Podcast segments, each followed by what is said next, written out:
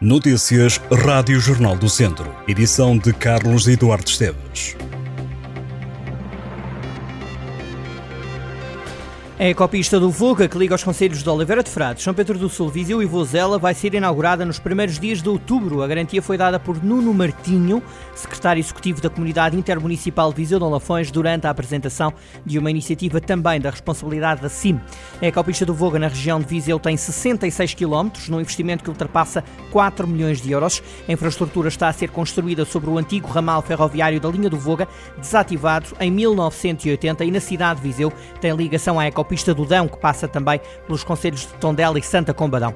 O projeto resulta de uma parceria entre a CIM Visão de Lafões e os municípios de Oliveira de Frades, São Pedro do Sul, Viseu e Vozela, um investimento que integra a aposta da CIM no turismo de natureza, a que se juntam os percursos pedestres, circuitos de trail ou circuitos de BTT.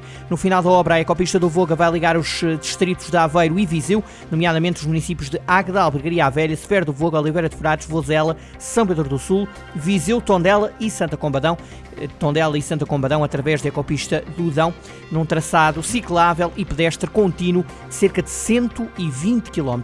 A Estrada Nacional 229, que liga Viseu a Sátão, tem a partir desta quinta-feira o trânsito condicionado por causa da construção de uma rotunda junto à localidade de Passos.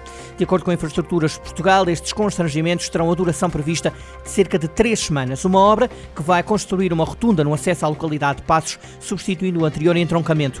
Já no troço entre os quilómetros 65,6 e 65,8, o trânsito ficará condicionado mediante uma implementação pontual de circulação alternada. A zona de trabalhos e os percursos alternativos estarão devidamente sinalizados no local.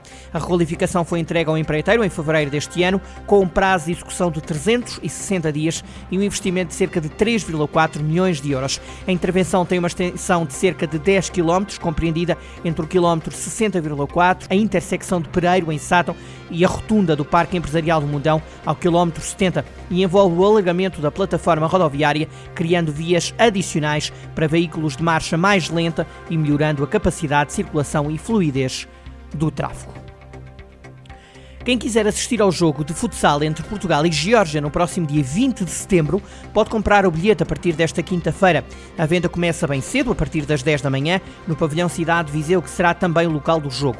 O encontro entre Portugal e Geórgia conta para a ronda de elite de acesso ao Mundial de Futsal 2024 e começa às 9h30 da noite do dia 20 de setembro. Cada bilhete custa 5 euros. Os bilhetes poderão ser adquiridos todos os dias na recepção do pavilhão Cidade Viseu entre as 10 da manhã e as 7 da tarde. No dia do jogo, a venda é alargada até às nove e meia da noite, hora de início da partida entre Portugal e Geórgia. O torneio das Vindimas de Ouro está de volta a Lamego no próximo fim de semana. A cidade dos Remédios recebe uma prova que já vai marcando a pré-temporada do, do voleibol português. Em prova vão estar quatro equipas de voleibol feminino da primeira divisão. Benfica, Porto, Leixões e Clube Cairós. O primeiro jogo é sábado, às 3 da tarde, e vai opor o Futebol Clube do Porto ao Leixões. Às 5 da tarde, sábado, o Benfica de frente ao Clube Capa. No domingo, a partir das 11 da manhã, atribui-se o terceiro e quarto lugares. A final está marcada para as 3 da tarde de domingo.